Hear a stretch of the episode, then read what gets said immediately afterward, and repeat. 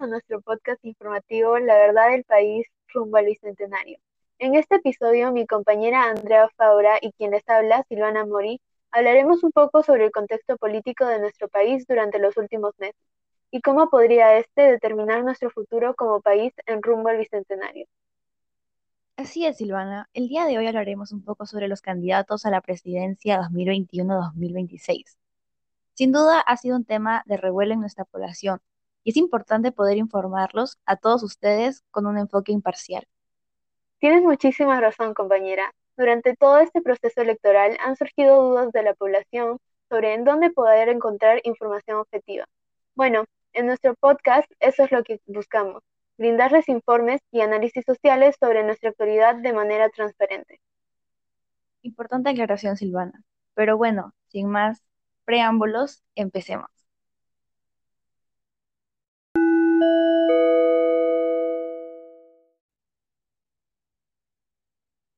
Las elecciones generales del Perú se realizaron el 11 de abril del presente año para elegir al presidente de la República requerido para el siguiente periodo gubernamental del país, que en nuestra coyuntura tiene un significado importantísimo, pues es necesario un líder que sepa guiar nuestro país durante la crisis actual que vivimos. Exactamente, y no olvidar que la rendición por parte de la JNE de este proceso sorprendió mucho a la población. Más, según los resultados electorales, no se pudo llegar a lo que se llama población mayoritaria sobre un candidato en específico. Es por eso que se ha planeado una segunda etapa electoral en la que formarán parte de los candidatos. Pedro Castillo, quien consiguió el 18,92% de votos a favor, y Keiko Fujimori con 13,40% de votos a favor siendo ambos los primeros candidatos más votados al 100% de actas procesadas por la OMP. Precisamente, pero primero conozcamos un poco más sobre Pedro Castillo. Pedro Castillo Terrones es un político peruano que también fue profesor, rondero y líder sindicalista de ideología de izquierda radical. Es uno de los representantes principales del partido regional del que forma parte, Perú Libre. Es conocido en nuestro país por su papel en la huelga magisterial de 2017 en la cual miles de maestros protestaron por un aumento en sus remuneraciones, el pago de la deuda social, la derogación de la ley de carrera pública magisterial y el incremento de presupuesto en el sector educación. En esta huelga se llegó a una negociación por parte del presidente de este año, Pedro Pablo Kuczynski, y el señor Castillo. Mas este último prometió seguir luchando por sus ideales, lo cual puede ser una de las mayores razones de su candidatura. Sin duda, una impactante en estas elecciones. Del otro lado está Keiko Fujimori. Keiko, hija primogénita del expresidente de la República, Alberto Fujimori, actualmente viene cumpliendo 25 años de prisión. Se inició en política desempeñando el papel de primera dama del Perú, convirtiéndose en la más joven en la historia de América. Keiko, fundadora y lideresa del partido Fuerza Popular, este año protagoniza su tercer intento de llegar a la presidencia. El primero se produjo en el proceso electoral del 2011 con Fuerza 2011, enfrentándose y perdiendo en segunda vuelta ante Ollantumala. En el 2016 se presentó con Fuerza Popular, siendo la candidata más votada en la primera vuelta, y fue derrotada en la segunda vuelta por Pedro Pablo Kuczynski, en un estrecho resultado final. Fujimori Liuchi está casada con el ciudadano estadounidense Mark Vito Villanera, con quien tiene dos hijas desde el 2018. Es investigada por el Ministerio Público a causa de los aportes irregulares de campaña en medio del caso denominado Lava Yato. Fue detenida preventivamente ese año y liberada tras la concesión de un habeas corpus por el Tribunal Constitucional. Luego regresó a la prisión preventiva en enero del 2020, siendo revocada la misma por la Sala de Apelaciones en abril del año pasado. En la actualidad cumple una medida de comparencia restringida, que se aplica desde mayo del mismo año, debido a todo lo que ha venido descubriendo de Keiko. Existe un grupo de peruanos que no confían en ella y en todo su derecho. Es un personaje muy controversial. Concuerdo contigo. Keiko Fujimori sin duda es uno de los personajes políticos más controversiales del Perú. Ahora pasemos a los planes de gobierno. ¿Qué está pasando con ellos? ¿Qué han prometido los candidatos para el futuro de nuestro país?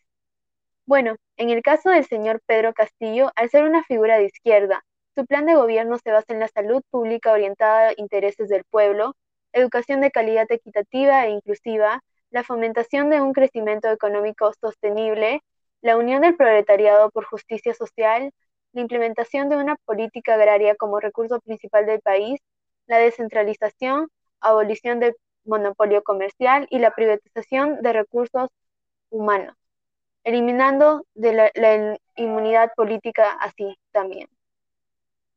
Bueno, en el caso de Keiko Fujimori, una figura de derecha, hablaremos algunas de sus principales propuestas presentadas en su plan de gobierno. Propone el desarrollo de una verdadera economía social de mercado que promueva el trabajo formal, el desarrollo de emprendimientos, las asociaciones público-privadas y la inversión sostenible y socialmente responsable.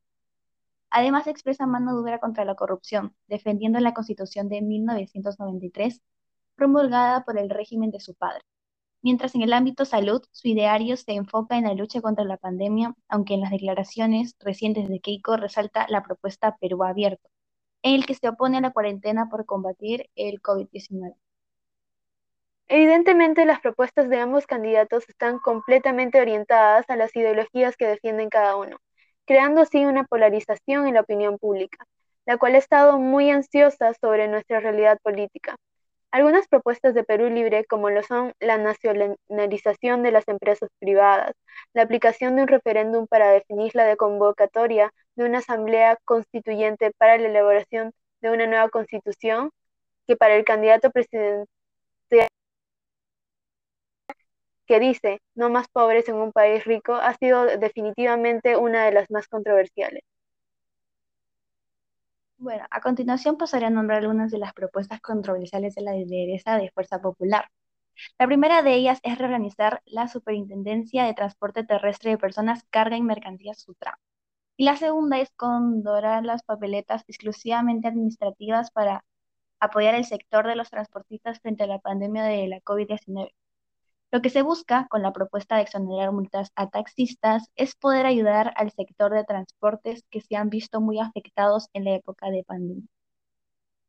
Cabe resaltar también que según las últimas encuestas realizadas por Ipsos, el candidato izquierdista Pedro Castillo se ha llevado la mayor parte de intención de voto, por un 0,9% de ventaja ante Keiko Fujimori.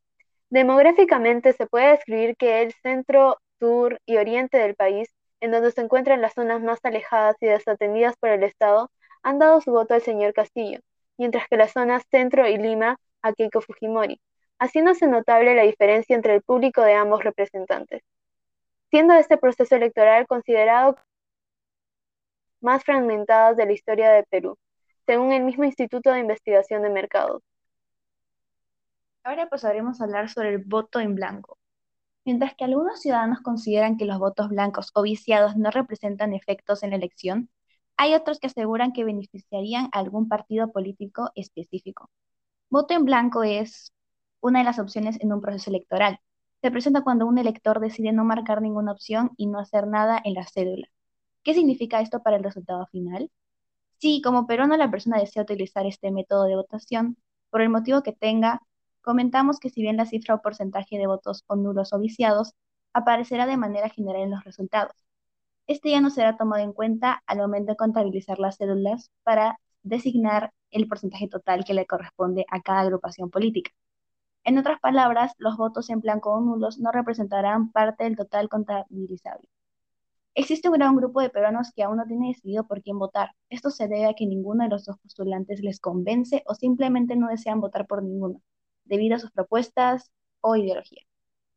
Importante dato, Andrea. Como señalan muchos especialistas, sea quien sea el candidato ganador, en el, el país sufrirá una gran cantidad de cambios en su desarrollo.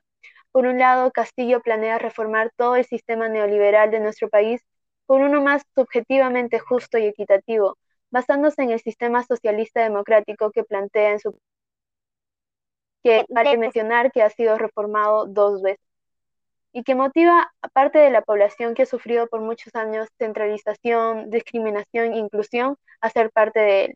Sin embargo, parte de la población considera también sus propuestas inconsistentes y inadecuadas en nuestro contexto actual.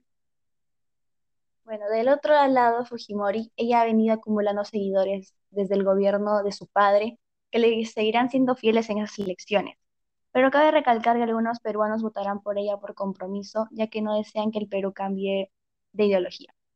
Luego de haber dado una explicación detallada sobre ambos postulantes, se puede apreciar sus variadas propuestas y, como ya mencioné, sus ideologías. Las propuestas giran en torno al ámbito social, político, salud, etc. Finalmente, queremos decirles que este 6 de junio su participación democrática es muy importante. El omitir su voto será un gran apoyo. Pedimos también que cumpla el protocolo de seguridad necesario en el proceso electoral, portando dos mascarillas y un protector facial para su máxima protección, y respetando la distancia mínima. También se le recuerda que debe realizar su voto de acuerdo con el horario escalonado, según el último dígito de su DNI, con el fin de evitar aglomeraciones en los locales de votación. Además, el protocolo establece que el elector debe permitir que se le tome la temperatura con el termómetro digital en la frente. Si la temperatura fuese menor a la indicada, se le aplicará alcohol con gel como medida de higiene de manos y se le permitirá ingresar al local para realizar su voto. Si el dispositivo indica más de 35 se le registrará el ingreso y se le tomará la temperatura por última vez. ¡Wow! Hemos llegado al final del podcast. Esperemos que todos ustedes oyentes se hayan informado bien sobre los candidatos. Confiamos que ustedes también se van a informar mucho más a detalle de los planes de gobierno para así poder elegir al mejor candidato como presidente del Perú.